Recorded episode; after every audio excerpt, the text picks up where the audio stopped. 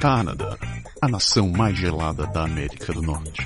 Inventores do Ginger Ale. Quem é ele? Onde ele fica? Para onde ele está indo? Como ele está indo para lá? Quem está com ele? Quanto isso vai custar? Este é o Pode deixar. Se é pra falar, a gente. Fala,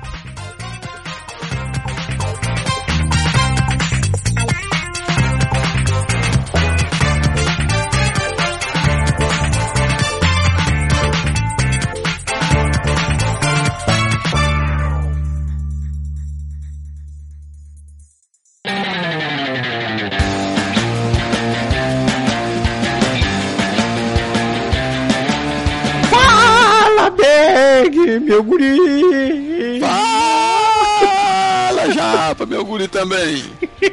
Dessa vez eu revidei. Dessa vez eu revidei. Minha vingança será maligna. É isso aí. Oi, Jesus, essa assustou.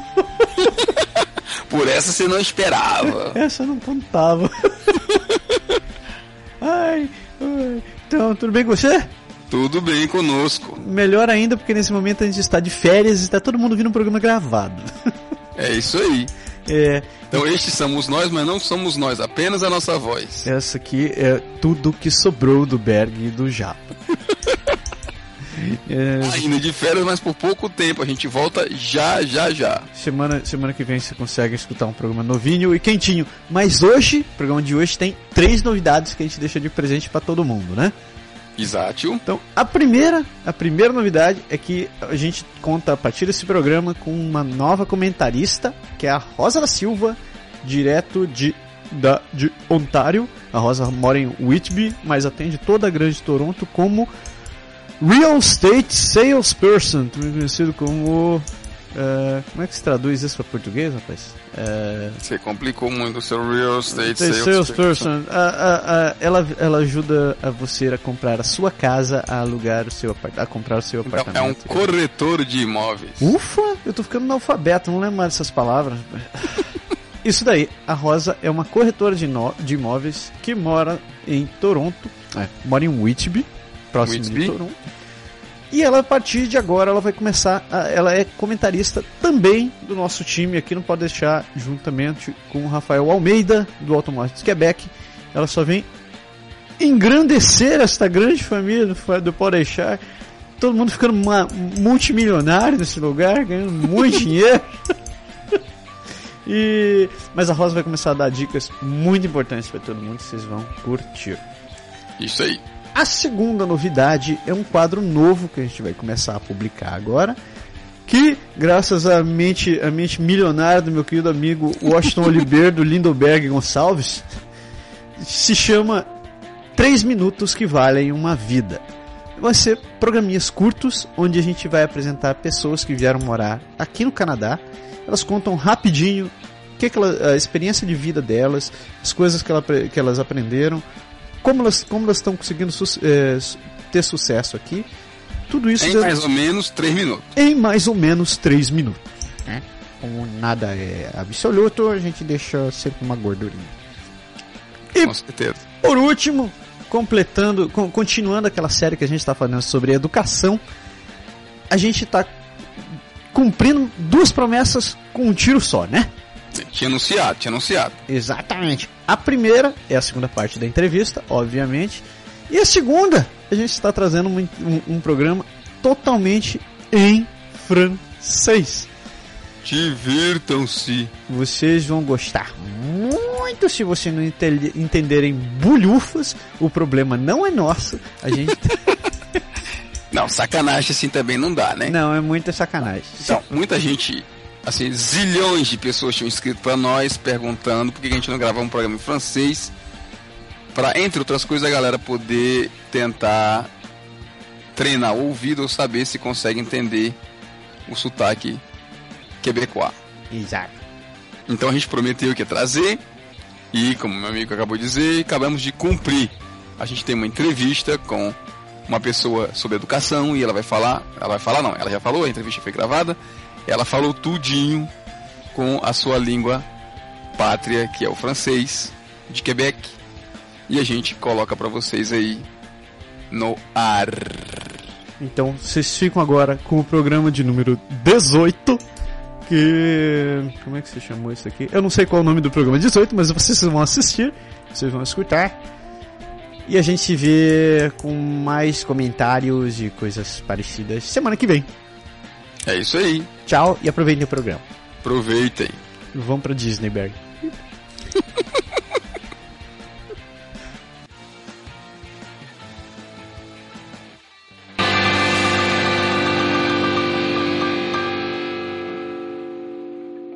Olá pessoal, meu nome é Rosa da Silva. A minha primeira participação no programa está iniciando agora.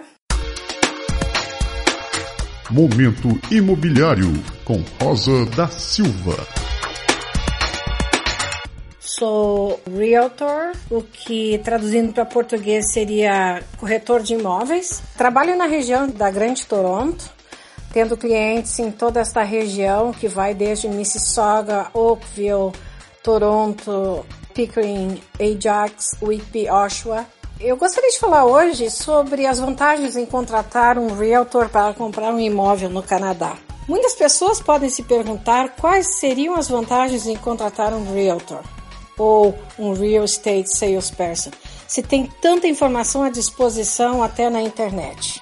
Querem saber se realmente preciso contratar um real estate salesperson para vender ou comprar uma casa. Vou falar aqui hoje algumas razões pelas quais você pode querer considerar contratar um realtor. O primeiro item que eu acho importante citar é sobre conhecimento e experiência que nós temos. Você pode optar entre empregar um realtor que possui mais instrução e experiência do que você na área de compra e venda de bens imobiliários aqui no Canadá, ou então gastar seu precioso tempo tentando entender todo o processo, lendo e ouvindo conselhos dos outros que nem sempre são corretos. Os acordos de compra de hoje podem ter mais de 10 páginas. Você pode pedir um advogado para preparar um contrato, porém, eles não são tão acessíveis e não conhecem todos os detalhes como seu corretor que está ao seu lado desde o início do processo. Um erro ou então uma omissão minúscula pode levá-lo aos tribunais aqui e custar milhares de dólares, com certeza bem mais do que os honorários de um bom realtor. Os realtors também estão preparados para lhe aconselhar sobre o processo aqui, que é totalmente diferente do Brasil. Tenho clientes com larga experiência de terem comprado três, quatro, serem investidores de imóveis no Brasil, chegam aqui, ficam totalmente perdidos, porque não só o vocabulário em inglês é diferente, tem o legalês, como a gente chama, porque é a parte legal, uh, e o processo em si mesmo é diferente nós corretores somos facilitadores. Se você quiser comprar uma casa, seu agente fará todos os contatos necessários para levá-lo para ver as propriedades que você escolher no dia e hora ideais para você e vai lhe orientar sobre as condições dessas propriedades. Ele vai dizer tudo que poderia ser um problema naquele imóvel, tudo que ele possa ver como uma desvantagem, até na localização, por exemplo. Ah, se você comprar um imóvel aqui nesta, é, ah, nesta área, vai ser difícil revender um dia, ou a valorização nesta área será muito maior do que nas outras. Se você também precisar de um contato para consertar alguma coisa, todos nós corretores temos esses contatos para lhe fornecer. A orientação quanto ao preço e circunstâncias é outro item que o seu corretor pode lhe dar. Baseados nas condições do mercado imobiliário, na demanda e nas circunstâncias, o seu agent vai planejar para você uma estratégia de negociação de compra de uma propriedade. Um bom realtor sabe onde encontrar todas as informações necessárias sobre uma determinada área. Pode identificar as casas que foram compradas ou vendidas naquela área nos últimos meses, quanto tempo elas ficaram no mercado e assim fazer um estudo para determinar se o preço estabelecido é adequado. Se você deseja comprar uma casa, o seu corretor poderá julgar se o preço que estão pedindo na casa está correto ou se você pode oferecer menos e quanto menos. Além disso, seu agente ou corretor lhe falará sobre as escolas disponíveis na área, sobre a segurança na vizinhança. Pois qual seria a vantagem de comprar uma casa mais barata, porém situada numa péssima vizinhança?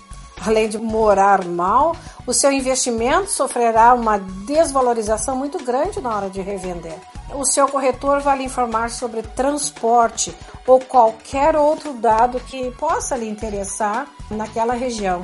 Tudo levando em conta o preço, se vale a pena pagar isso naquela região. Outro item que é importante destacar é o networking que nós temos. Nós também conhecemos outros profissionais que poderão prestar os serviços que você pode precisar depois de comprar uma propriedade. Por exemplo, um bom agent pode lhe fornecer uma lista com mais de uma opção de profissionais de confiança em várias áreas, por exemplo, home inspectors, advogados, pintores, companhias de mudanças, pessoal de limpeza, decoradores, etc. Isso é muito importante, especialmente se está comprando um imóvel numa área que não conhece muito.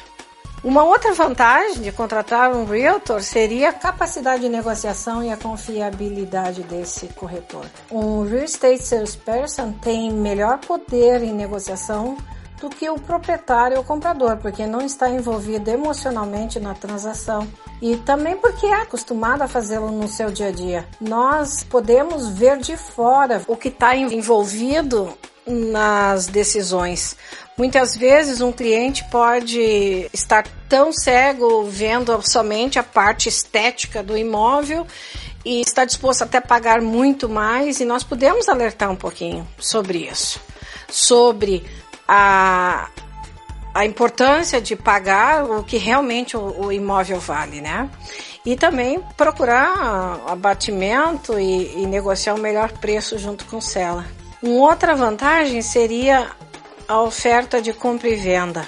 Essa é parte que uma das mais importantes no trabalho de um corretor aqui para não ser apenas mensageiro. Nós somos treinados para preparar uma proposta de forma atraente e apresentá-la da melhor maneira possível para o quem está vendendo a propriedade, sem dar nenhuma informação confidencial do cliente, a qual poderia prejudicá-lo competitivamente.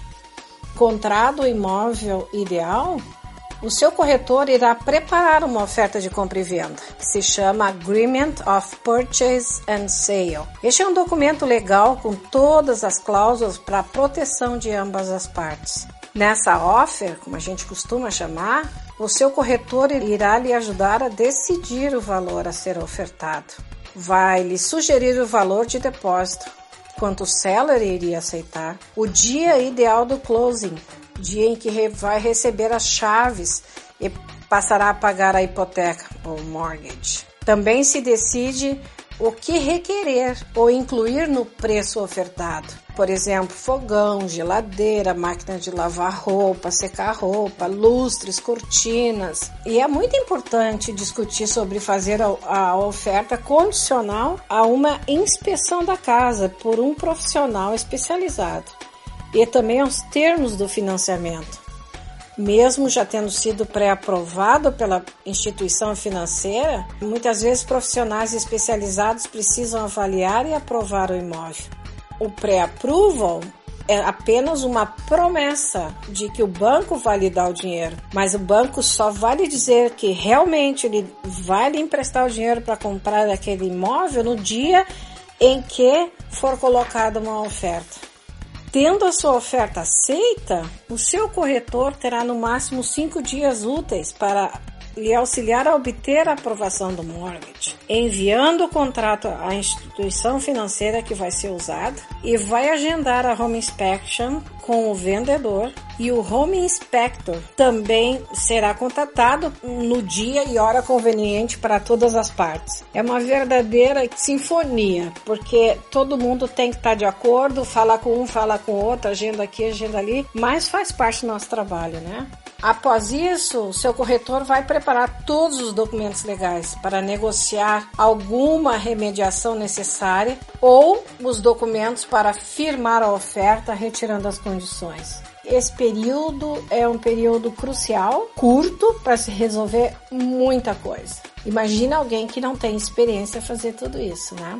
Uma outra vantagem é o serviço pós-venda. Mesmo as transações que fecharam sem nenhum problema aparente podem trazer problemas meses depois. Por exemplo, cobranças de taxas alegadamente não coletadas ou devidamente pagas meses atrás, ou até algum detalhe esquecido ou negligenciado lá no excitamento do, do fechamento da compra. Os bons corretores, os bons realtors estão prontos para ajudar.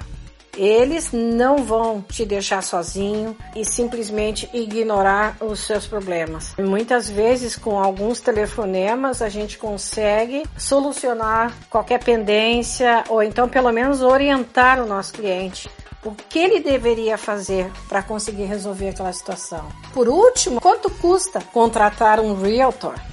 Para quem está comprando um imóvel, o serviço pode não custar nada pois quem geralmente paga é quem está vendendo o imóvel.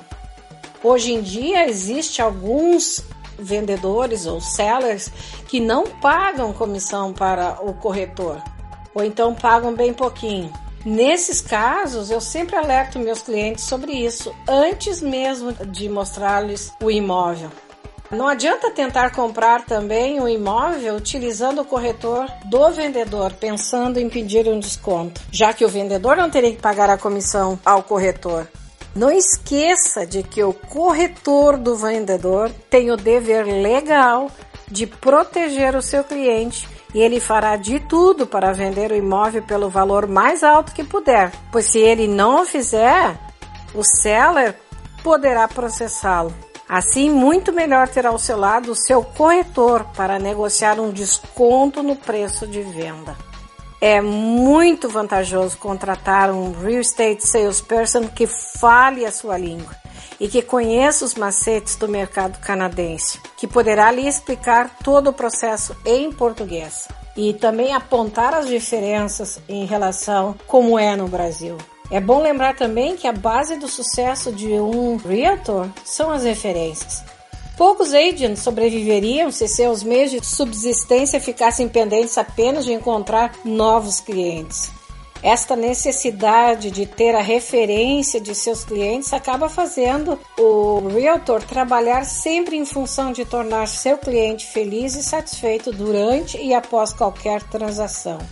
Solicite ao seu corretor testimonials de seus clientes. Procure em seu website se eles têm depoimentos de clientes satisfeitos. Vocês poderiam checar os testemunhos de meus clientes no LinkedIn, no meu website e no meu blog. Eu tenho um blog em português que se chama www.casanocanadā.com ou então meu site em inglês é www.rosadasilvarealestate.com. Por hoje é só. Na próxima vez, vamos falar um pouquinho mais sobre cada um desses itens aqui que eu acho que poderia ser melhor esclarecido, ok? Um abraço, obrigada, tchau.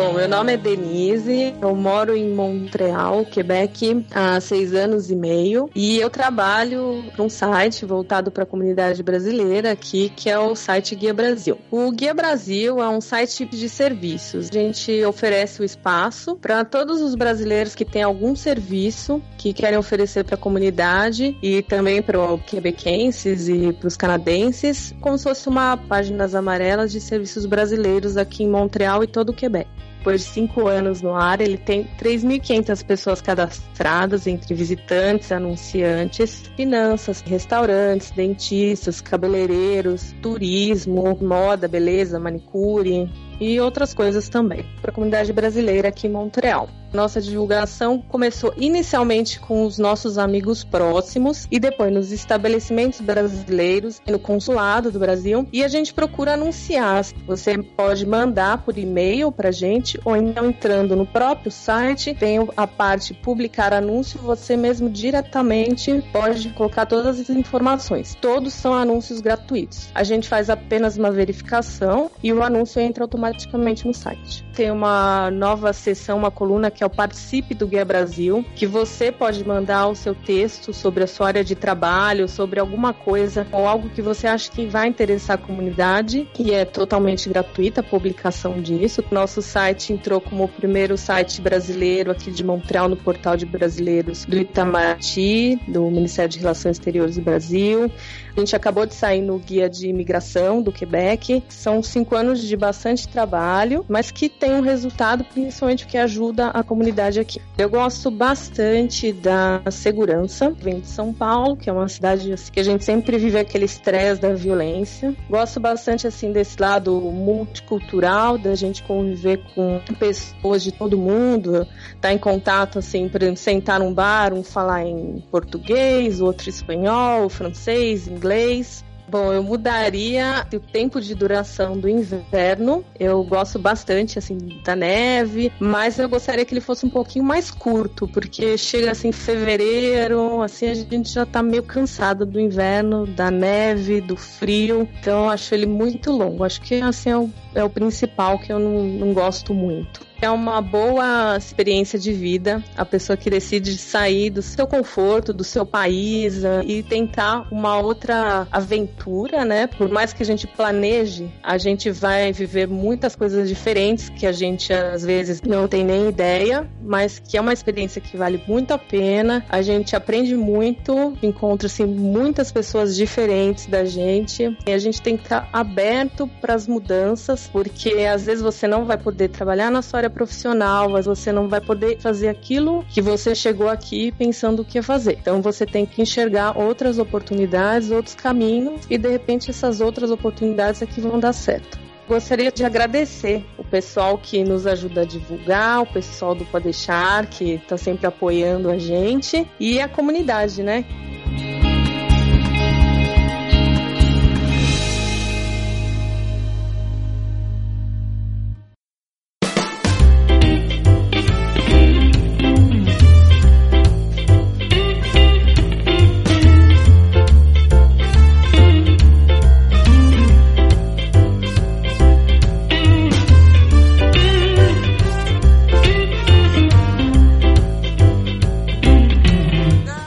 Então, galera, não pode deixar. Aqui Berglino na área, de volta. A gente vai fazer a segunda parte do programa. Para essa segunda parte do programa, meu amigo Massaro, ele não vai estar presente. Quem vai estar presente conosco é um grande amigo meu, uma pessoa que me ajudou bastante quando eu tive aqui, logo que eu cheguei aqui no, no Canadá, que por coincidência ele trabalha na, na área na qual a gente vai fazer, a gente está falando que é a parte da educação e a parte do ensino primário que é o meu amigo Stefano, e ele vai dar uma mão e vai responder algumas perguntas que a gente fez para tentar dar para vocês mais alguma informação em relação ao que a gente está tá falando, tá bom? Donc, euh, je vais changer pour le français. Ah, eu vou falar em francês com o Stefano e a tradução vocês vão encontrar no site depois, é, de acordo com o texto, beleza? Donc, je change pour le français. Salut Steph, ça va bien? Oui, salut Berg, ça va très bien, merci. Oui, merci. D'abord, merci beaucoup d'être à mon nom et au nom de Massaru et de, de, tout le monde qui nous écoute. Merci d'avoir accepté de, de jaser avec nous autres, c'est super bon. Uh, on va pouvoir uh, éclaircir certains points comme je t'en avais parlé avant. Uh, ton expérience va être très, très appréciée. Excellent, ça me fait plaisir. Parfait. donc, on disait que, bon, toi, t'es prof de Parle un peu, mettons, de toi, juste un peu au début, mettons. Ok, bon, moi, j'enseigne dans une école primaire. En, présentement, j'enseigne en deuxième année. Alors, ce sont des enfants qui ont 7 et 8 ans. Euh, ça fait 15 ans que je suis dans le domaine de l'enseignement. J'ai enseigné aussi en première année, j'ai enseigné en quatrième année et en troisième, mais depuis environ une dizaine d'années, j'enseigne au niveau de la deuxième année. Présentement, je suis dans une école euh, qui s'appelle l'école du domaine et c'est situé à Duberger. C'est une très belle petite école qui maintenant accueille seulement des élèves de maternelle, première et deuxième année, car euh, il y a beaucoup, beaucoup de nouvelles jeunes familles dans le secteur et euh, l'école est remplie à pleine capacité seulement avec des élèves de maternelle, première et deuxième année. En, parlant de ça, un prof, quand il commence, toi, t'es- comme tu as dit, tu as, enseigné, mettons, première année, deuxième année, puis jusqu'à quatrième année aussi. C'est-tu vraiment un choix personnel? C'est Comment ça fonctionne? Euh, au départ, c'est pas nécessairement le choisir le degré, c'est pas toujours un choix personnel. Parce que lorsqu'on a notre formation, on peut travailler soit à la maternelle ou soit encore au primaire. Donc primaire, c'est soit de la première, deuxième, troisième, quatrième, cinquième ou sixième année. Lorsqu'on fait, on commence notre travail toujours en faisant de la suppléance. Donc, on remplace des enseignants qui sont en poste dans différentes écoles de la commission scolaire pour laquelle on est engagé. Et euh, à ce moment-là, ça nous permet peut-être de nous familiariser avec les différents degrés, avec la matière des différents degrés, et savoir si nous, on est à l'aise avec des enfants plus jeunes, des enfants plus vieux aussi. Ça nous permet d'un- un peu d'entrevoir ce que on désire. Mais lorsqu'arrive le moment d'avoir euh, des postes, alors il y a des postes qui sont offerts, et selon l'ancienneté, selon la liste, euh, parce qu'il y a une liste de priorités, donc dépendamment à quel niveau on est sur la liste, ben, on peut choisir un poste, euh, soit parmi les premiers ou les derniers. Donc parfois au départ, on n'a pas toujours le poste qu'on désire euh, qu'on désire avoir, mais à, à chaque année, on peut quand même toujours regarder les postes qui s'offrent parce que s'il y a des enseignants dans la commission scolaire qui prennent une retraite, on peut toujours appliquer sur les postes à l'intérieur de la commission scolaire. Ok, ça, j'allais te demander, ça, c'est par rapport. C'est pas par rapport à l'école, mais c'est par rapport à la commission scolaire. Exact. Il y a toujours un remaniement quand même dans l'école. À chaque année, au mois d'avril environ, on vérifie les postes à l'école parce que s'il y a un enseignant qui quitte, qui prend une retraite, ben, tous les enseignants de l'école peuvent en priorité choisir la classe qui, Ok, c'est ça. Fait ils ont, ils ont, celui dans la liste qui sont mieux classés, ils ont la priorité pour choisir dans l'école même. Exactement. Donc les nouveaux qui commencent, ils vont avoir, ils ont moins de choix de, pour, au départ pour commencer leur carrière. Ok, comme toi par exemple, euh, euh, toi avant, tu as dit que tu enseigné à quatrième année, fait que tu n'étais pas à l'école du BG qui fait juste à, à deuxième année, tu as, as, choisi de ch- changer d'école après. alors. Ouais, moi, je- quand j'étais engagé à la commission scolaire, j'ai été engagé pour enseigner dans une classe de première année. Mhm. Euh, j'ai enseigné en première année pendant, je pense, deux ans environ. Et ensuite, lorsqu'un poste, j'aimais ça, sauf que je trouvais que c'était quand même exigeant. Les enfants sont encore très petits, très mat... Enfin, ça demandait un, un côté un peu plus maternel, bon, puis euh, beaucoup de patience. Et euh, bon, je me suis dirigé plus vers la quatrième année, les enfants un petit peu plus vieux, bon, un peu plus euh, avec lesquels on peut avoir des discussions un peu plus euh, intenses. Mais euh, et là, je suis revenu. En, j'ai en fait ensuite, euh, non, en fait ensuite, j'ai passé à la troisième année. Et après ça, je suis allé en deuxième année. Puis là, la deuxième année, c'est un niveau que j'aime beaucoup. Euh, puis, euh, parle- parle-moi alors, Steph, de, de. Mettons les classes. Oui. Comment, mettons. ok, tu vas commencer ton année. Comment ça se prépare, mettons? Y a-tu, y a-tu- comment ça se prépare, mettons, une année des, des classes? A une séquence qui est. Ben, j'imagine qu'il y, a, y a un programme qui est déterminé par la commission scolaire ou par le ministère de l'Éducation. Qui- le, le programme il, il est déterminé par le ministère de l'Éducation. Toutes les écoles au Québec doivent suivre au minimum le programme prescrit par le ministère. Et euh, ce programme-là, bon, c'est sûr qu'il on- chaque école, on va le présenter d'une façon différente. On va utiliser aussi des matériels parce que ici au Québec, on a la chance d'avoir beaucoup de matériel de français, de mathématiques, de sciences, d'histoire qui sont préparés et mais qui correspondent au programme. Donc, ils sont faits en, en, en lien étroit avec le programme. Donc, en utilisant certains matériels, on va pouvoir couvrir en une année ce que le programme nous prescrit de, de voir en termes de français, mathématiques, histoire, géographie. euh, Ok, mais la, la, sé- la séquence, c'est-tu. C'est l'école qui décide, c'est les profs qui décident? c'est les profs, mais ça prend toujours quand même la- l'approbation de la direction. C'est dans une classe, c'est l'enseignant qui est, qui est le boss. Mhm. Et il y a même des enseignants qui vont décider par- parfois d'utiliser aucun matériel de, de lecture ou ils veulent pas de, être encombrés d'un livre de français, de maths dans lequel ils vont se sentir coincés. Ils vont Mhm. préférer faire des enseignements à partir de l'actualité, à partir de faits divers qu'ils vont trouver un petit peu partout ou à partir de thématiques qu'ils vont utiliser. Mhm. Et, mais ils doivent quand même se conformer pour répondre aux objectifs du ministère. OK. Parce qu'à la fin de, de la quatrième année et à la fin de la sixième année, il y a des examens du ministère. Donc, les enfants doivent avoir acquis un certain nombre de connaissances pour lesquelles ils sont évalués. Donc, euh, c'est important que peu importe la méthode qu'on choisisse, on doit quand même s'assurer d'avoir vu les objectifs et les, ce qui est prescrit par le ministère.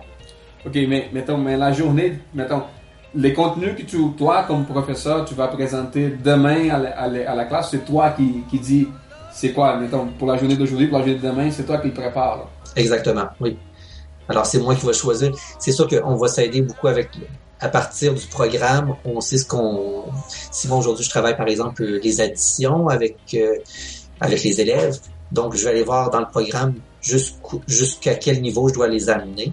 Et c'est Mhm. sûr qu'on part du minimum et on se prévoit que dans l'année, c'est une notion qu'on va, qu'on va voir de façon, ben, on va le voir plusieurs fois dans l'année pour s'assurer qu'à la fin de, l'année, les enfants vont, seront rendus. Par exemple, dans mon cas, en deuxième année, les enfants doivent savoir additionner avec euh, les retenues et soustraire avec emprunt, mais ils doivent le savoir à la fin de l'année. Ils doivent être pas mal bons là-dedans. Donc, moi, je dois les amener du départ à de compter sans addition, sans retenue et sans emprunt, mais je dois les amener graduellement à la Mhm. connaissance qu'à la fin de l'année, ils puissent le faire. Mais OK, mais c'est ça, l'objectif est donné pour la fin de l'année, c'est pas, c'est pas vraiment quelque chose, mettons, pour aujourd'hui, pour demain, c'est c'est quelque chose qui travaille à long, à long terme, disons. Exactement. Dans le programme, il y a toujours euh, des objectifs qu'on voit qui sont terminaux. Donc, ça veut dire qu'à la fin de, de l'année scolaire, ils doivent être vraiment euh, compris par l'élève, Uh-huh. doivent être acquis, des, des objectifs qu'il faut qu'ils soient acquis, des, connaissances qui doivent être acquises par l'élève. Mais euh, il y a d'autres ob- objectifs, par exemple, qui vont être débutés, donc ils sont en, en voie d'acquisition. Mhm. Donc, il y a plein de matières qu'on on aborde, mais on ne peut pas évaluer un élève parfois sur certaines sur certains critères parce que ces élèves, ces, ces critères-là ne sont pas encore euh, définitifs. là. Ils sont en apprentissage encore. OK. Euh, là, tu- comme tantôt, tu as parlé des disciplines. Euh, bon, Louis, bon, Louis, c'est ton deuxième année, c'est comme exactement dans, dans, Dans mon année, oui.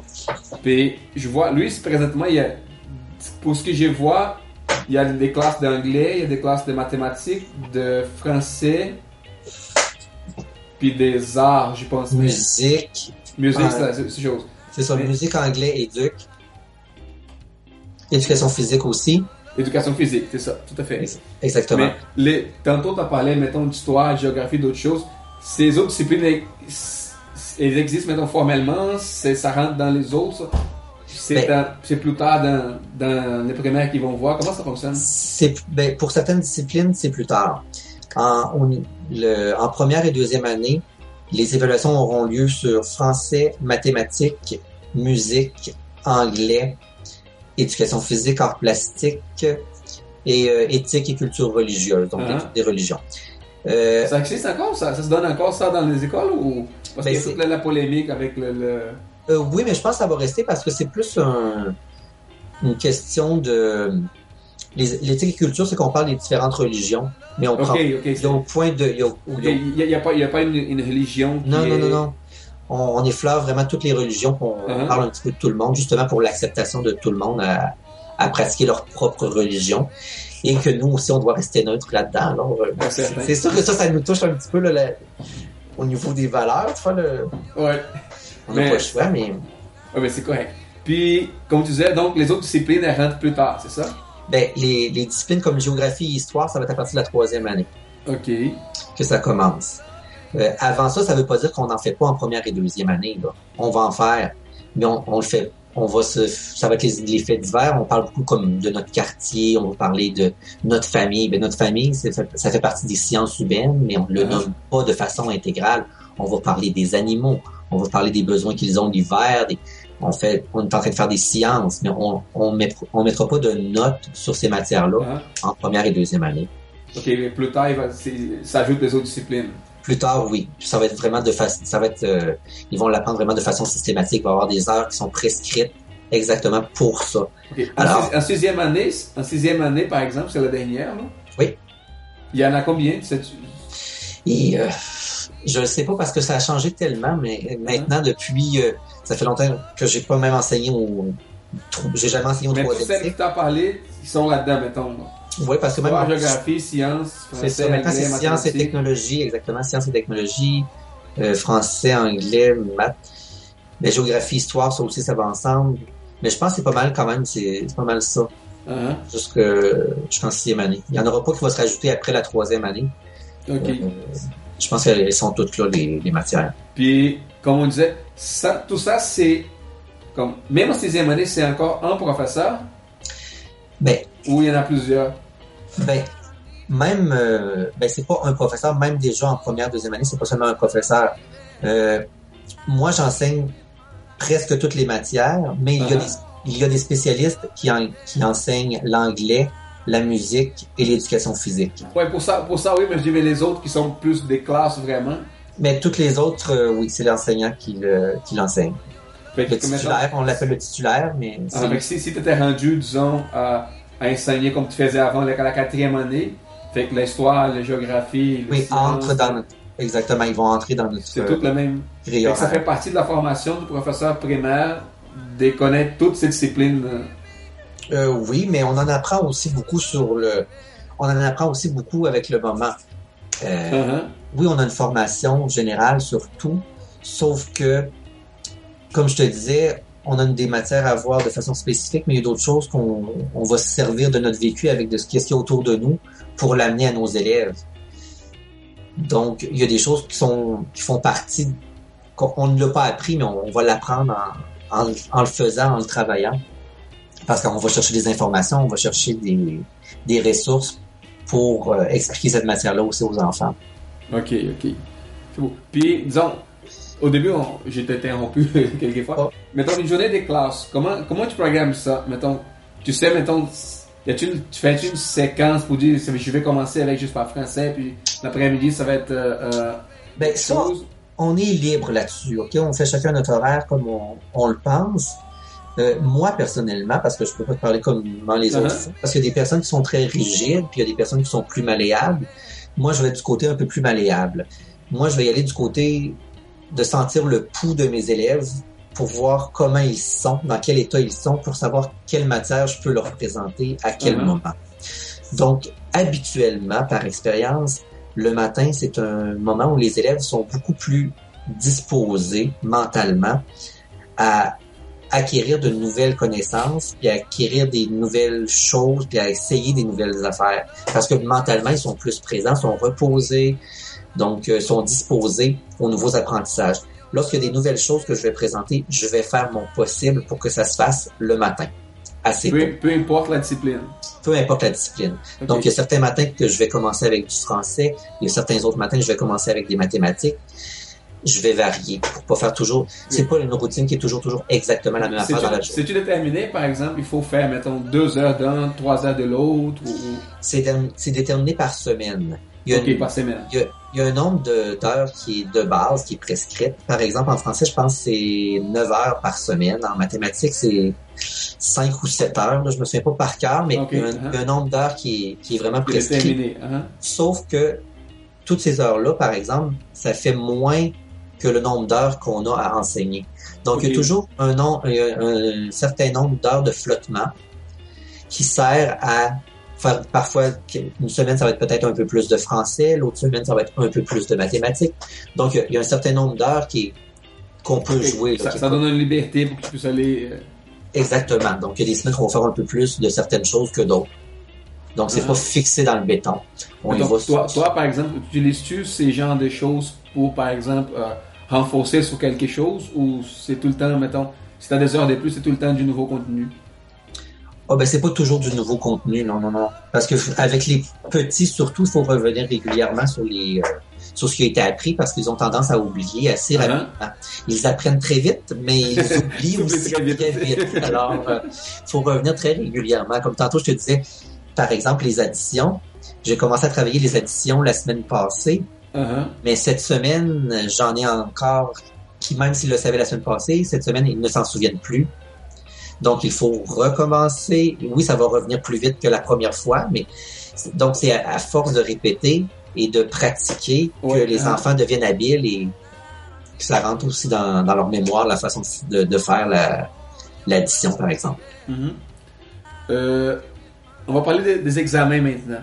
Oui. Euh, y a-t-il des examens qui sont faits par les profs, ou sont faits par l'école, ou sont faits par la commission, ou par le ministère? Comment ça... Bon, ben, encore là-dedans, il y, a, quand même différentes façons parce que à différents moments de l'année, il y a des évaluations qui sont faites.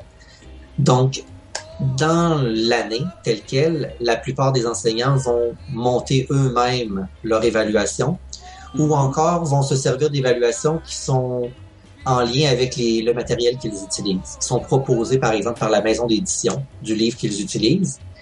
Par, par, expérience, on a quand même, en tout cas, quand on est consciencieux, on doit quand même toujours un peu rechanger quelques questions pour les adapter à nos élèves. Mm-hmm. Mais ça, ça se fait bien. Euh, il y a des évaluations aussi qui sont qui sont euh, proposées par la commission scolaire. Dans notre cas, en deuxième année, à la fin de l'année, la commission scolaire propose, j'ai bien dit qu'elle propose, donc elle n'exige pas uh-huh. qu'il soit fait, une évaluation en mathématiques et une évaluation de français. Euh, moi, je la fais pratiquement tout le temps parce que ça donne une bonne idée de ce que, le, de ce que la commission scolaire s'attend de mm-hmm. nos élèves et voir si mes élèves sont en mesure de, de, de répondre à ces exigences-là.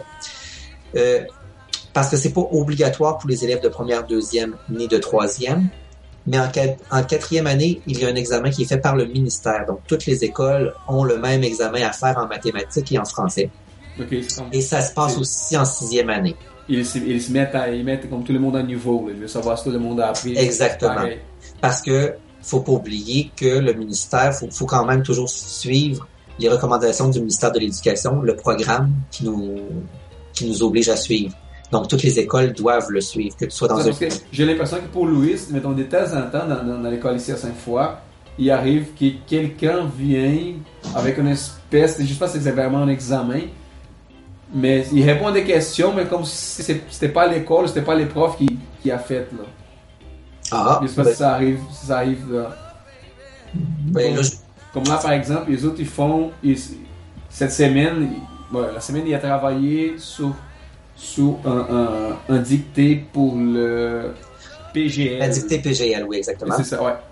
Ça, c'est pas l'école ni le. Ben, c'est l'enseignant qui va donner la dictée. Peut-être que dans leur cas, c'est la directrice même qui est venue donner la dictée parce que la, la dictée PGL, c'est comme quelque chose qui est qui fait c'est un extra. C'est pas, ça fait pas partie du cadre scolaire. Ben, ça fait partie du cadre scolaire, mais ça fait pas partie. C'est pas une obligation de l'école la dictée PGL sert à, surtout à conscientiser les enfants que dans d'autres pays, il y a des enfants qui sont en plus grande difficulté mhm. parce que c'est pour aider les, les, enfants en Haïti.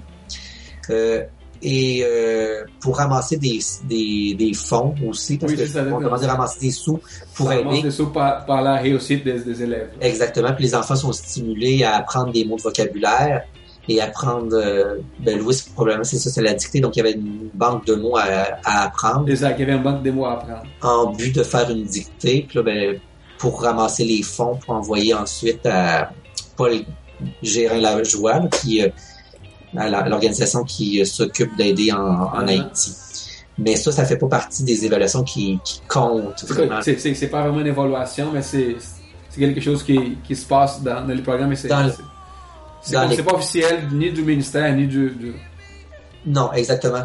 Mais ce qu'on fait à l'école, à chaque semaine, ce que je fais, c'est on le compte pas nécessairement. Comme par exemple, à chaque semaine, à tous les vendredis, je fais une revue de semaine. Donc, euh, les mots qu'on a qu'on a appris dans la semaine, euh, quelques petites notions de mathématiques que je vais poser en question. Donc, à chaque semaine, je vais évaluer les enfants là-dessus et les enfants, les parents reçoivent ça le lundi pour pouvoir le signer.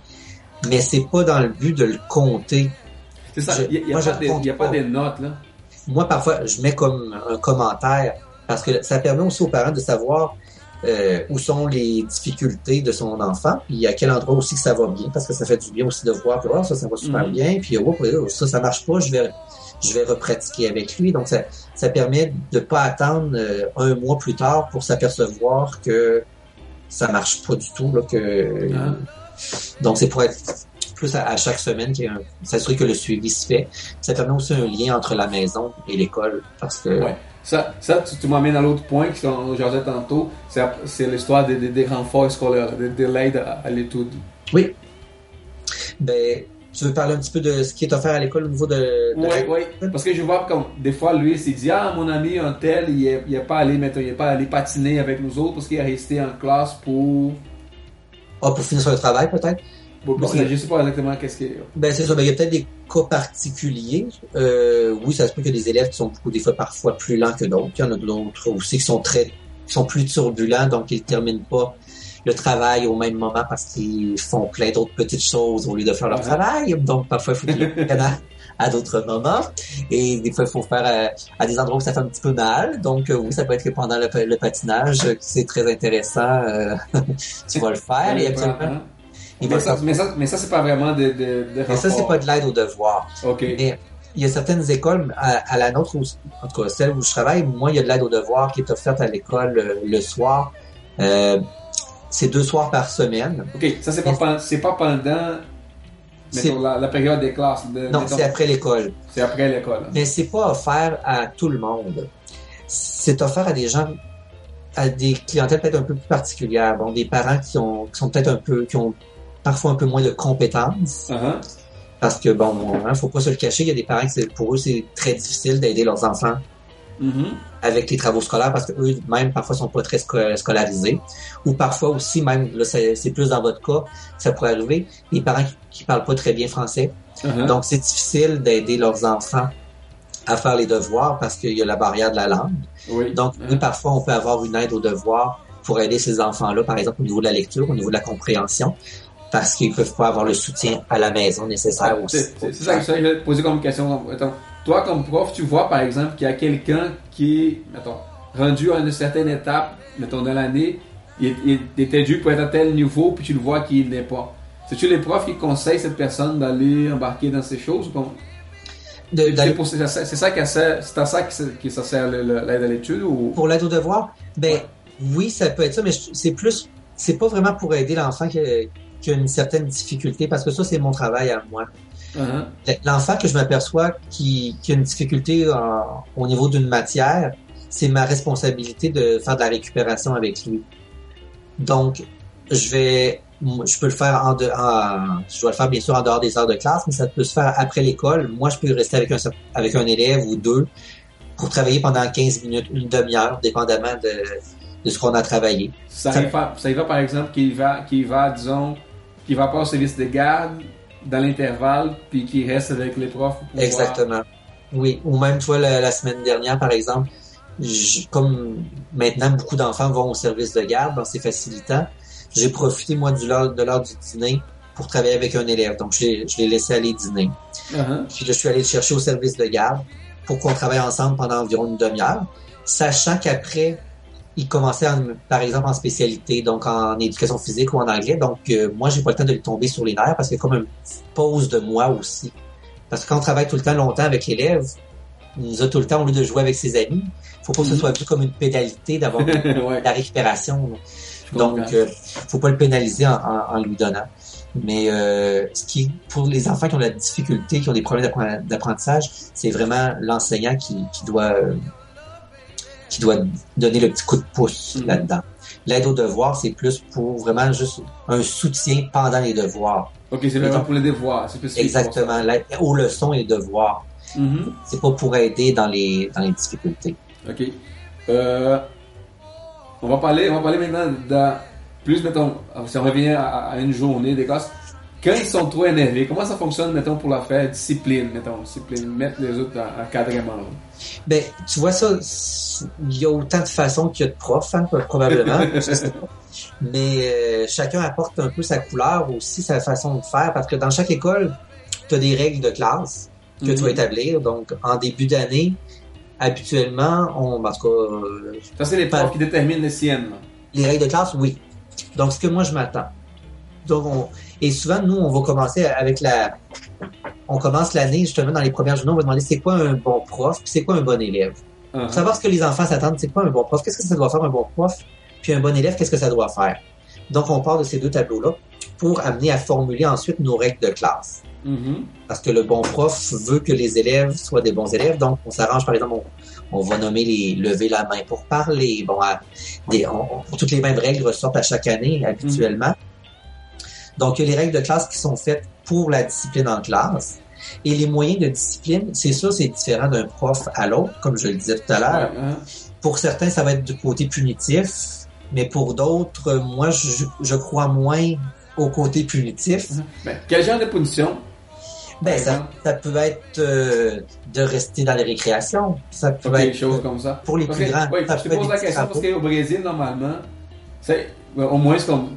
Moi, je me souviens pas quand j'étais enfant, enfant petit, petit, mais plus vieux, un peu, il y a tout le temps l'histoire de les profs, l'élève commence à, à trop déranger, il sort de la classe. Tu sais, il, il les retire de la classe, puis il, il fait aller euh, parler avec les directeurs, Le directeur. ou parler avec quelqu'un, appeler les parents, faire quelque chose.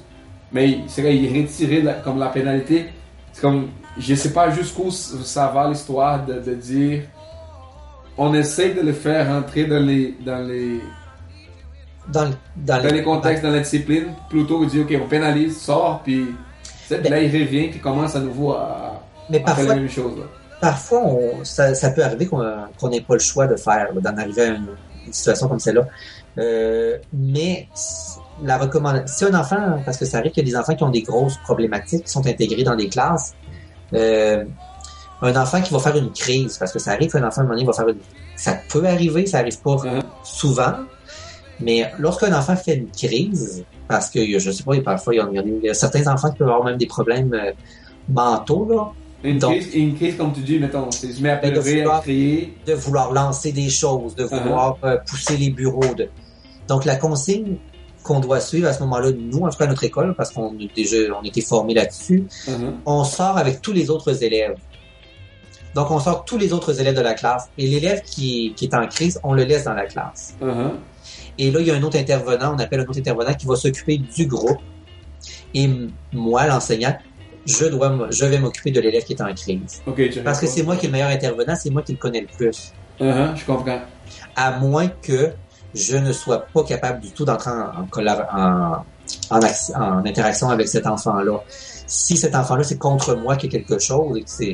Bon, là, oui, je vais peut-être demander de l'aide de- d'une autre personne, mais habituellement, non, absolument, la- un enfant qui va faire une crise, c'est rarement à cause de son enseignant. Ça va être un environnement, ça va être euh, un trop plein d'émotions qui, s'est- Mhm. qui explose, mais qui s'est- se comprend pas lui-même. Là, mais c'est pas des situations qui arrivent euh, de façon euh, qui, c'est pas qui arrivent qui, arri- qui arrivent régulièrement. Ok. Mais un enfant, pour prendre une décision, je sais pas si c'est ça aussi que tu voulais savoir, mais prendre une décision qu'un enfant est retiré d'une classe.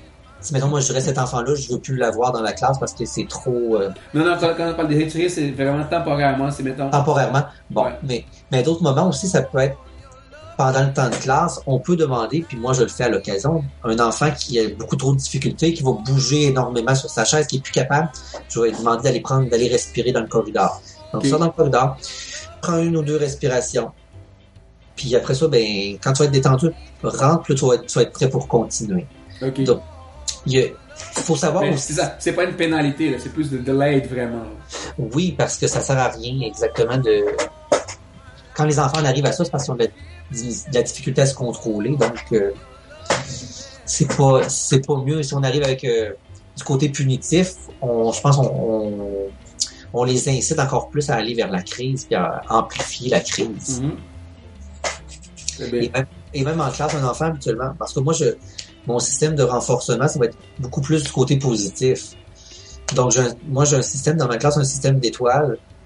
Et les enfants, lorsqu'ils suivent bien les consignes, ils se méritent des étoiles. Mhm. Mais ils n'en perdent jamais. Donc, l'enfant qui, qui, qui fait des niaiseries, il perdra pas d'étoiles. Mais pendant qu'il fait une niaiserie, moi j'en profiter pour dire Ah, bravo euh, Charlotte, euh, Roméo et Juliette, vous faites ça bien, je vous donne une étoile. Puis Donc- l'autre, il, il va le manquer dans, dans l'affaire.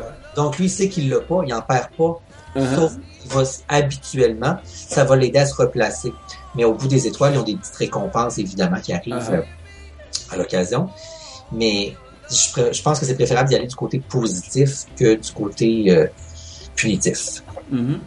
Euh, toi, t'es professeur primaire, t'as jamais pensé en, en enseigner, mettons, en secondaire au...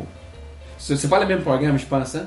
Ben, le, non, j'ai jamais, pour répondre à ta question, Hein? non, j'ai jamais pensé à enseigner au secondaire parce que je trouve les ados un petit peu, oh, un petit peu plus difficiles, disons.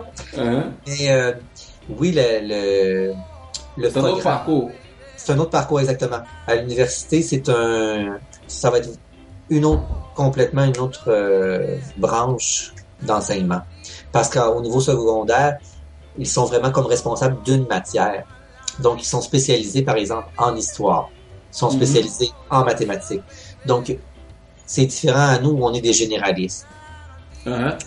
Donc, euh, c'est peut-être la, la- la grosse différence, parce qu'au secondaire, je crois qu'ils ont toujours une majeure et une mineure lorsqu'ils ils peuvent toujours enseigner, je crois, deux matières euh, complémentaires. Mais, dans, mais, ça, mais, c'est- mais ils, sont, mais ils sont vraiment spécialistes pour une discipline. Oui, exactement. OK. Euh... Attends, qu'est- qu'est-ce que... Je, je t'ai mis la question pour la fin, je t'ai envoyé la liste avant, puis tu l'as vu. Ah. Euh, je sais pas si t'es si tu es à l'aise ou t'as quelque chose que tu pourrais raconter. Qu'est-ce qui, mettons, que t'es arrivé, que t'as as remarqué comme drôle Ah, ou bizarre? Qu'est-ce qui, mettons, qu'est-ce qui arrive dans... Parce Dans que c'est pas mon domaine, là, ce que j'essaie comme... J'essaie comme les utilisateurs informatiques qui font des, des niaiseries ou des choses qui arrivent. Je peux raconter des, Ben. des, des ou des choses sur l'informatique, mais... sur- ouais. Je, dois vous- je pense que je devrais prévenir à tous les parents. Oh, faites attention à ce que vous dites et euh, à ce que vous faites devant vos enfants, parce que les enfants, ce sont de vrais livres ouverts. Uh-huh. Et les enfants n'ont aucun filtre. Et les enfants vont nous dire à peu près tout ce qui se passe à la maison. Ok, ça, ça, ça, ça, ça arrive pas mal. de- Exactement. Par exemple, un enfant qui me disait, euh, moi, mon père, euh, il, il fume pas, mais juste des fois, à l'occasion, il fume un petit peu, mais il fume des petites, petites cigarettes. Ok. Là, je ouais, ah, ok, d'accord. Hum, je suis pas sûr que papa aimerait que tu me dises ça, mais c'est comme, euh, Ouais, il faut, faut faire attention à, à- exactement, parce que à leur capacité de. de... Exactement. Autant un autre enfant nous a- Aussi les enfants, c'est avec les jeux de mots que c'est drôle. Euh, Entre autres, un enfant qui m'avait dit euh, Oh, maman, c'est un petit garçon en plus. Il me Ah. dit Maman a oublié de me mettre du vagicile ce matin. Je dis. Ah, Quoi? Du vagicile? Il dit Oh, j'ai dit du vagicile. Le- Ah, du lipsil. OK. C'était du bon pour les lèvres.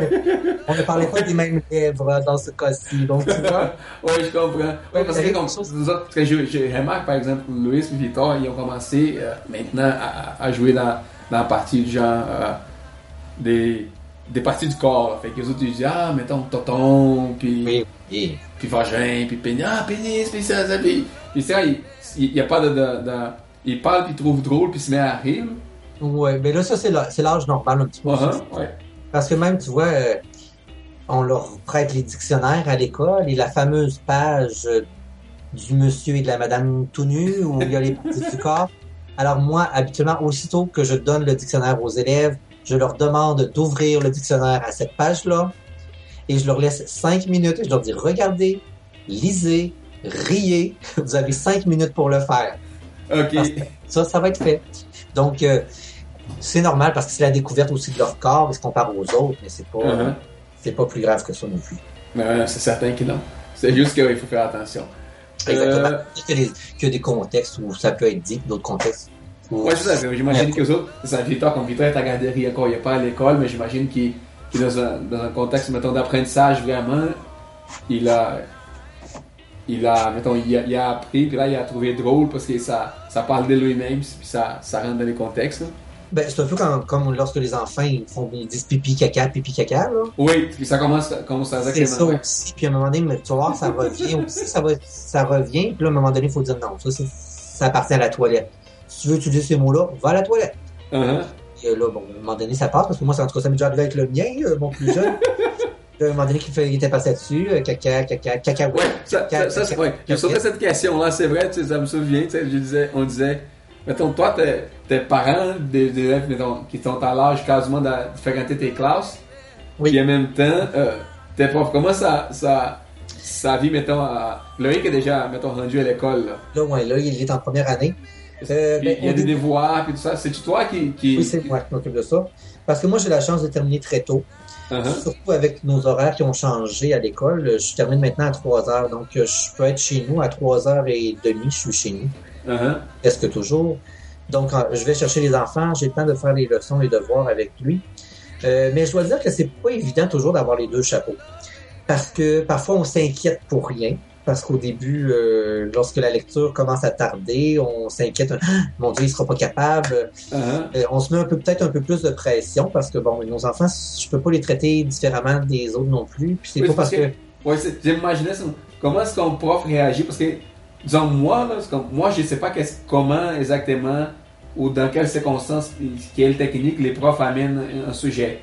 Fait que je vois seulement que quand il fait son devoir, il commence à vouloir utiliser une certaine technique. Puis là, quand lui, mettons, il comprenne pas la technique, moi, je suis à mesure de, de parler exactement la même chose de la même façon. Fait que Ouais. des fois, c'est plus facile pour moi de la- de l'apprendre comme moi je pense. Là. ben ouais, ça, ça je- ouais, à ce niveau-là, c'est sûr que pour moi, c'est peut-être facilitant. C'est ça. Puis toi, toi, t'es capable de, de- parce que tu sais exactement qu'est-ce qui, comment Sauf ça. que, comme je te disais, chaque prof a sa façon aussi. Donc, ça veut pas dire que l'enseignante de mes enfants va le faire de la même façon que moi, je le fais. Uh-huh. Qu'elle présente les choses de la même façon. Donc, oui, des fois, ça peut jouer, puis ils vont me le dire pareil. Madame, euh, Madame Elia n'a pas dit ça. Ben, oui, Ok. ils vont me dire pourquoi. Mais, euh, Ok. c'est quand même, euh, c'est sûr que c'est aidant de connaître un peu quand même le programme, savoir jusqu'où il, il doit aller. là. Question piège. Aimerais-tu avoir tes enfants dans ta classe? Pas du tout. pas du tout, pas du tout, pas du tout. Et même Loïc me l'a, me l'a demandé, me l'avait déjà demandé. Et euh, non. Puis c'est surtout même pour lui. Pas, parce que moi, j'aimerais ça, mais pour lui, je pense que ce serait pas une bonne chose. Uh-huh. J'aurais peur de m'en servir comme exemple. Ok. Tu comprends? Quand, mettons, lui ferait pas quelque chose de correct, je pense que je, je le ramasserais beaucoup plus que je pourrais ramasser un autre. Oui, oui, ça, ça, ça te mettrait les pères dans, dans la classe, mais pas l'enseignant. Exactement. Puis lui, Ah. il aurait la suite à la maison alors que les autres, non. Donc, c'est, j'aurais peur de pas être, de pas être équitable pour lui. Mhm. J'aurais peur aussi peut-être du regard des autres. Pas que les- pour pas que les autres enfants disent, ah, ben, toi, c'est sûr, tu connais les réponses, c'est ton père, le prof. Oui, c'est vrai, t'as raison. C'est un bon point. Euh, je sais pas, si lui réussissait bien ou s'il réussissait pas bien, comment ça t'es pas bon, ton père il est prof, hein, c'est- non, en tout cas, Ouais. ça peut être délicat. Ouais, c'est bon. Euh, euh, bon, ça, ça, ça comprend mes questions. Steph, y a-tu d'autres choses que tu aimerais, mettons, parler d'un point que tu te souviens ou? Ben, non, ben, peut-être la, la, l'affaire qui est plus intéressante, même autant en tant que parent qu'en tant que, qu'enseignant, c'est vraiment la routine. Tu sais, quand tu es à la maison, même à faire les leçons et les devoirs, là, établir une routine que tu suis tout le temps, sensiblement de la même façon, c'est super aidant pour un enfant. De faire tout le temps ses affaires dans le même ordre, à peu près ben, à- environ à la même heure, de la même façon, au même endroit, dans un endroit assez calme. Parce que c'est un peu, oui, ce qu'on fait à l'école lorsqu'on demande où est-ce qu'on travaille, on va le faire aussi dans un endroit calme, on va le faire dans un endroit approprié, on, a des- on a Mhm. des exigences. Euh, c'est peut-être l'affaire au- aussi à retenir parce que bon, il y a plein de parents qui ont beaucoup de misère avec ça, justement. Puis, puis des fois aussi, quand l'enfant euh, veut pas, parce que ça arrive que les enfants, après une journée d'école, sont tannés, ou ils vont manipuler leurs parents, je suis pas capable, puis ils vont se mettre à niaiser. Oui, oui, mais c'est quoi ça? Mais des fois, c'est d'avoir une collaboration avec le prof, puis de l'appeler, puis lui dire, euh, ben, ou lui écrire un message. Ça fonctionne pas avec mon enfant à ce niveau-là, avec les devoirs. Et moi, ça m'est déjà arrivé de conseiller un parent, OK, il veut pas le faire. Faites-lui pas faire. Et le lendemain matin, moi, je me suis organisé avec. Et là, l'enfant Mhm. est arrivé, as-tu fait ton devoir? Non. Comment ça? Euh, et là, l'enfant qui doit dire, ça me tentait pas. Ah! Ça te tentait pas. Et là, c'est comme plus intimidant parce que là, c'est le professeur qui parle. Oui, je comprends. Uh-huh. J'exige que ton devoir se fait. Donc, en ayant une bonne relation avec l'enseignant et le prof, je pense que c'est vraiment euh, le prof et le parent, c'est-à-dire c'est super aidant pour euh, que l'enfant il sente un petit peu euh, ben, qu'il se sente appuyé dans les deux Mhm. côtés de la médaille, autant à la maison qu'à l'école pour ses apprentissages. C'est bien beau. C'est beau. Ben, Steph, merci, merci vraiment beaucoup pour, pour ton temps d'abord, puis merci d'a- d'a- d'avoir parlé. Je sais qu'on est amis, puis tu le fais aussi en considération à ça, mais c'est c'est super bon. Moi-même, j'ai pu prendre quelques consignes quand même, euh, des choses que je pensais en faire correctement, puis je le dirais pas. hein. c'est ça, dis pas tout, dis pas tout. Ouais, je dis pas ça, ouais, ça. Mais, ouais. Ben, ça m'a fait plaisir, puis en tout cas, si jamais tu as besoin d'autre chose, ben, gêne-toi pas. Ouais, on, on fera ça. Merci bien. Excellent, merci bien. Au revoir. Au revoir. Bom, galera, tá, eu falei aqui com o Stefan, como eu falei, a gente vai colocar talvez o áudio ah, em traduzido, não sei se eu, eu vou conversar com o meu amigo já para saber como é que a gente vai trabalhar isso, mas a tradução em texto vai estar lá disponível no, no nosso site, beleza? Um abraço e até mais. Give me all your love, baby.